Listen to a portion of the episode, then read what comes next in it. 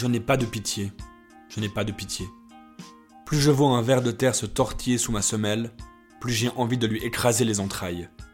C'est comme une rage de dents qui gagne le cerveau et me fait broyer avec d'autant plus d'énergie que la douleur est plus vive. Voilà qui donne le ton des Hauts de Hurlevent, publié en 1847 par Emily Bronte. Un roman gothique, noir, violent, mais également et peut-être surtout pour certains un roman d'amour. J'en suis pas sûr et vous allez vite découvrir pourquoi dans ce nouvel épisode du dernier mot. Les de Hurlevent m'a permis de découvrir l'un des personnages les plus détestables et les plus fascinants de la littérature, Heathcliff. Mais avant d'expliquer la raison de ses sentiments partagés pour ce protagoniste, commençons par résumer le roman. Les Hauts de Hurlevent racontent l'histoire des Earnshaw, une riche famille anglaise qui habite un immense manoir perdu dans les landes du Yorkshire. Parti en voyage à Liverpool, le père Earnshaw revient avec une surprise. Un jeune garçon caché sous son manteau. Il est sale, il est aussi méprisable que peut l'être un vagabond pour une riche famille anglaise du XVIIIe siècle. Et le fils Ancho Inley va très vite nourrir une haine viscérale pour ce frère adoptif qui vient troubler l'équilibre du foyer. Catherine, la fille Ancho, va quant à elle s'attacher au jeune bohémien. Les deux enfants vont très vite devenir inséparables, et les sentiments qu'ils ressentent l'un pour l'autre n'auront de cesse de se renforcer, année après année, jusqu'à devenir une véritable passion. Voici donc le tableau initial du roman. Une famille isolée au fin fond de la campagne anglaise, troublée par l'arrivée d'un étranger, qui va provoquer ce qu'il y a de pire et de meilleur chez l'humain. Sachez-le, Les Hauts de Hurlevent est l'histoire d'amour et surtout de vengeance la plus écœurante et captivante de la littérature anglaise.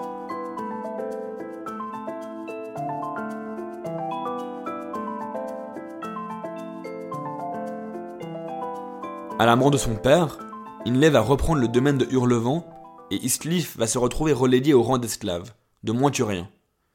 Catherine et Heathcliff vont continuer à partager l'essentiel de leur temps ensemble, à s'échapper dans les landes, à jouir de leur liberté et de leur amour, mais les sentiments ne sont pas suffisants pour vivre dignement. Une fois adulte, Heathcliff, rendu servile par la haine que lui témoigne toujours son frère adoptif Hindley, se retrouve être moins désirable socialement par Catherine. Elle est ballottée entre son amour inconditionnel pour Heathcliff et sa raison de femme noble, son souci d'être et de rester quelqu'un. Dans une grande tirade, elle va expliquer à sa gouvernante qu'elle souhaite épouser Edgar Linton, un voisin et riche héritier du pays qu'elle aime bien malgré tout, par peur d'être déshonorée si elle s'unit à un sans nom.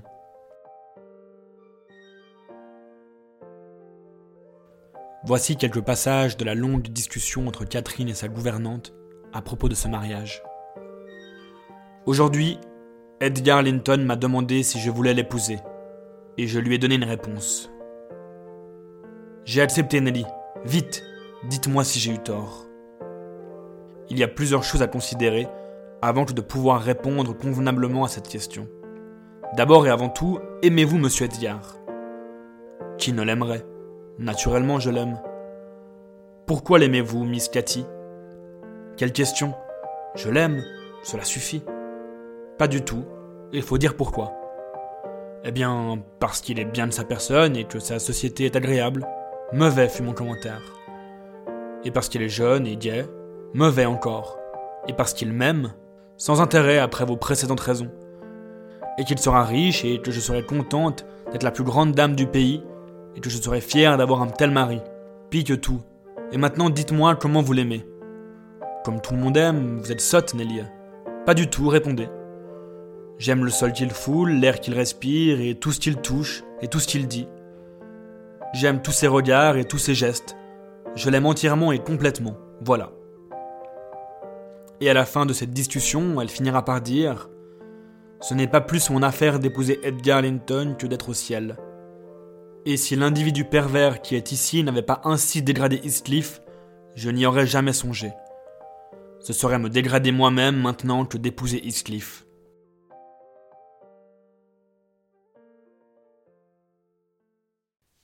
Voilà ce qu'entendit Heathcliff, caché dans la cage d'escalier quand Catherine parla à sa gouvernante. Il s'éclipsa, humilié et blessé avant d'entendre la fin de la discussion. Parce que, après avoir dit ce serait me dégrader moi-même maintenant que d'épouser Heathcliff, Catherine ajouta Aussi ne sera-t-il jamais comme je l'aime. Et cela non parce qu'il est beau, Nelly, mais parce qu'il est plus moi-même que je ne le suis. De quoi que soient faites nos âmes, La sienne et la mienne sont pareilles. Et celle de Linton est aussi différente des nôtres qu'un rayon de lune d'un éclair ou que la gelée du feu.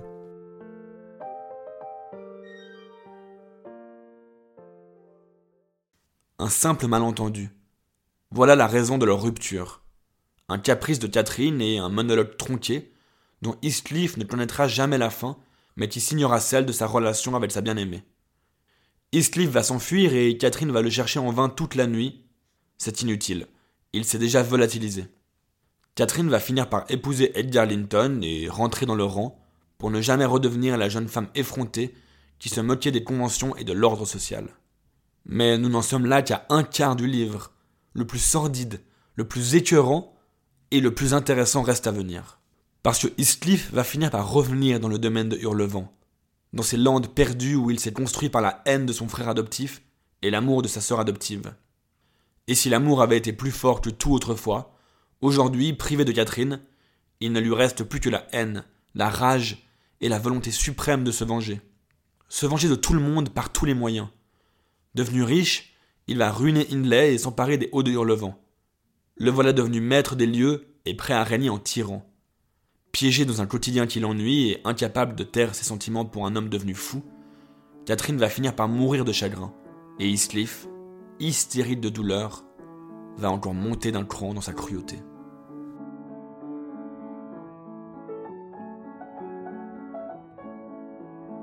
Puisse-t-elle se réveiller dans les tourments, cria-t-il avec une véhémence terrible, frappant du pied et gémissant, en proie à une crise soudaine d'insurmontable passion.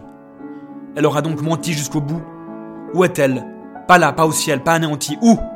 Oh, tu disais que tu n'avais pas souci de mes souffrances. Et moi je fais une prière. Je la répète jusqu'à ce que ma langue s'engourdisse. Catherine Hornshaw, puisses-tu ne pas trouver le repos tant que je vivrai? Tu dis que je t'ai tué. Hante-moi alors. Les victimes hantent leurs meurtriers, je crois. Je sais que des fantômes ont erré sur la terre. Sois toujours avec moi. Prends n'importe quelle forme, rends-moi fou. Mais ne me laisse pas dans cet abîme où je ne puis te trouver. Oh Dieu, c'est indicible. Je ne peux pas vivre sans ma vie. Je ne peux pas vivre sans mon âme.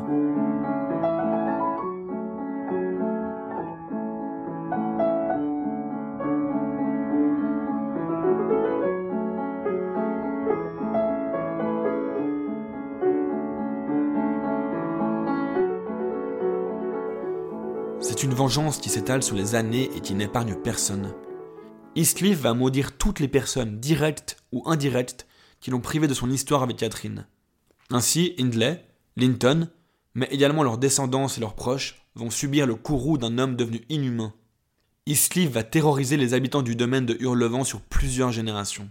J'ai dit plus haut que ce roman était une histoire d'amour et de vengeance, mais c'est également une histoire de fantômes. Vivante ou morte, Catherine entra Eastcliff elle ne cessera d'occuper ses pensées et de nourrir sa vengeance.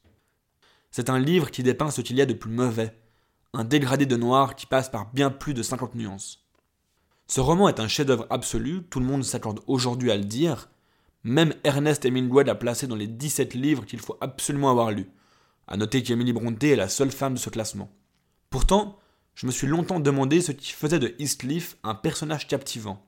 C'est un personnage torturé, complexe, qui s'est fait maltraiter, c'est un homme qui se donne complètement à ses sentiments, à son amour pour Catherine, mais c'est surtout et avant tout un immonde protagoniste, violent, tyrannique, cruel comme il est difficile d'imaginer. Personne ne voudrait rencontrer un Eastcliff dans la vraie vie, alors pourquoi est-ce qu'il fascine autant? Peut-être parce que c'est un personnage de roman, un personnage parfaitement bien écrit par Emily Brontë, mais complètement irréel. Il fascine parce qu'il ne peut pas exister, je disais que c'était un personnage complexe, mais derrière cette apparente complexité se cache en réalité un personnage parfaitement binaire. Un personnage uniquement animé par l'amour pur et la haine.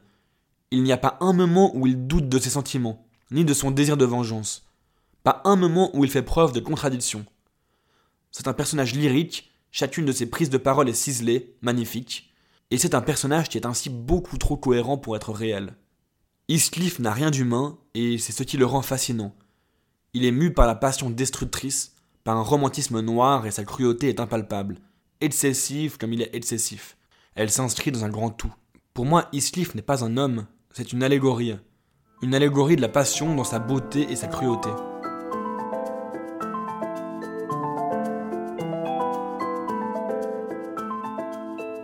Celle qui est en revanche bien réelle et tout aussi fascinante que son personnage, c'est Emily Brontë, l'auteur des Hauts de Hurlevent. Emily Brontë, née en 1818 dans la ville de Bradford, est la cinquième enfant de la famille Brontë. Après la mort de ses deux sœurs aînées et de sa mère, Emily va partager l'ensemble de son temps avec ses deux autres sœurs, Charlotte et Anne, et son frère Branwell. Les Brontë vont vivre toute leur enfance dans un presbytère, presque complètement coupé du monde et de toute vie sociale. Seuls les livres et leur imagination débordante permettront aux quatre enfants d'échapper à la monotonie du quotidien. Ils vont créer des histoires, des mondes imaginaires à partir de tout, mais surtout de rien, aidés malgré tout par douze soldats de bois que Branwell recevra un jour en cadeau. Les quatre enfants seront également fascinés par le Blackwood Magazine, une célèbre revue qui parle de politique, d'économie, de littérature et d'art, que leur lira leur père et qui constituera leur lien le plus fort avec le monde extérieur. Voilà comment quatre enfants qui ont vécu leur enfance reclus du monde, sans aucune ou presque stimulation sociale, vont créer trois ou quatre des plus grands romans de l'ère victorienne. Si Patrick Brontë, le père de la famille, ambitionnait le meilleur pour son fils, c'est finalement ces trois filles qui vont sortir du lot. Parce que oui, Emily Brontë n'est pas la seule à manier le verbe à la perfection. Ses deux sœurs, Charlotte et Anne, vont également écrire de très grands livres. La même année, en 1847, sort dans la foulée Jane Eyre, Agnès Grey et les Hauts de Hurlevent, tous les trois écrits sous pseudonyme masculin. Si Jane Eyre de Charlotte est directement reconnue par la critique comme un très grand roman, on ne peut pas en dire autant de Agnès Grey et des Hauts de Hurlevent. À sa sortie, Les Hauts de Hurlevent, publié par Emily Brontë sous le pseudonyme d'Elise Bell, est décrit, comme l'explique la biographe Lucas Miller, comme un roman expérimental intéressant, avant d'être décrié quelques mois plus tard lorsque Charlotte Brontë, à la mort de sa sœur, révèle la véritable identité de l'auteur des Hauts de Hurlevent.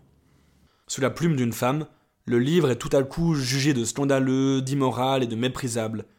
Il faudra attendre l'adaptation cinématographique de 1939 par William Wheeler pour que le livre soit réhabilité et connaisse le succès qu'il mérite. Suivront de nombreuses autres adaptations au cinéma et une musique désormais culte.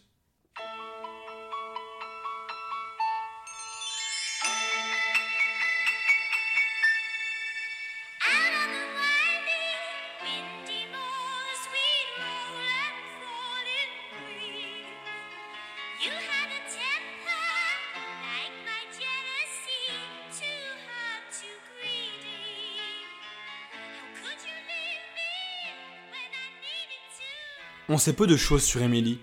C'était une femme et une romancière discrète, mystérieuse. Elle fuira toute sa courte vie les humains autres que les membres de sa famille, préférant les longues promenades en solitaire dans les landes, aux discussions animées ou aux repas mondains. Et pourtant, celle qui n'a jamais connu l'amour, la jeune femme solitaire et asociale, écrira à seulement 29 ans un des romans les plus passionnés et les plus violents de la littérature. Un ovni du paysage littéraire du XIXe siècle, où seuls les hommes avaient le droit de s'exprimer l'histoire d'une femme bourgeoise qui tombe amoureuse d'un bâtard, qui plus est de son frère adoptif. Un roman d'amour qui frôle avec l'inceste, qui transgresse toutes les règles de bienséance, de respect, et se moque des conventions sociales, à une époque où les classes étaient séparées par des murs infranchissables. C'est une histoire qui ne parle pas d'amour charnel, mais d'amour identitaire, d'amour de l'âme, écrit par une femme qui, je le rappelle, a toujours vécu seule, entourée de ses deux sœurs, de son frère et de son père et Emily Brontë mourra un an plus tard, à 30 ans, emportant avec elle les secrets d'un roman noir qui n'a pas fini de fasciner et de révulser des générations de lectrices et de lecteurs.